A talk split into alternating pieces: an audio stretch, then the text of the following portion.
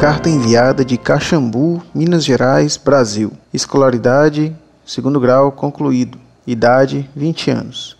Título da carta: Reino dos Céus. Estais sempre prontos a responder para vossa defesa a todo aquele que vos pedir a razão de vossa esperança, mas fazei-o com suavidade e respeito. 1 São Pedro, capítulo 3, versículo 15. Caro professor Orlando Fedeli, saudações. Sempre tive dúvida a respeito dessa passagem do Evangelho de São Marcos, onde lemos a afirmação de Cristo. Aspas, em verdade vos digo, dos que aqui se acham, alguns há que não experimentarão a morte enquanto não virem chegar o reino de Deus com poder. Fecha aspas. É, está no Evangelho de São Marcos, capítulo 9, versículo 1. Ora, sabemos pela lógica que todas aquelas pessoas que ouviram Cristo falar naquele dia já morreram. E o reino de Deus, o fim do mundo, até hoje não chegou.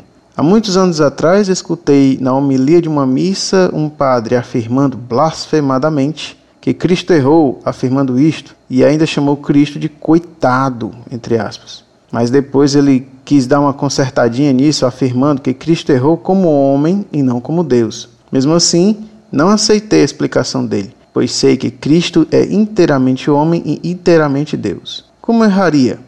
Será que o pai permitiria uma coisa dessas? Gostaria que o senhor me explicasse essa passagem bíblica. Desde já agradeço. Muito prezado, salve Maria. Você tem toda a razão ao dizer que esse padre blasfemou acusando Cristo de erro. Jesus Cristo é Deus e não pode errar. Acusar Cristo de erro é negar implicitamente a sua divindade. A confusão a respeito desse assunto vem da errada interpretação da palavra reino. Nosso Senhor usa a expressão reino dos céus em vários sentidos.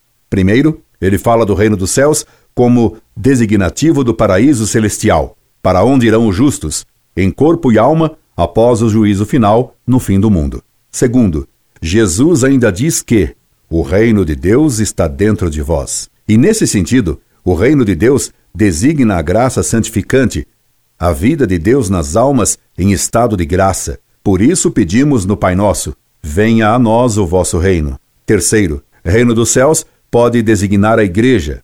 Por exemplo, quando Jesus diz que daria as chaves do reino dos céus para Pedro.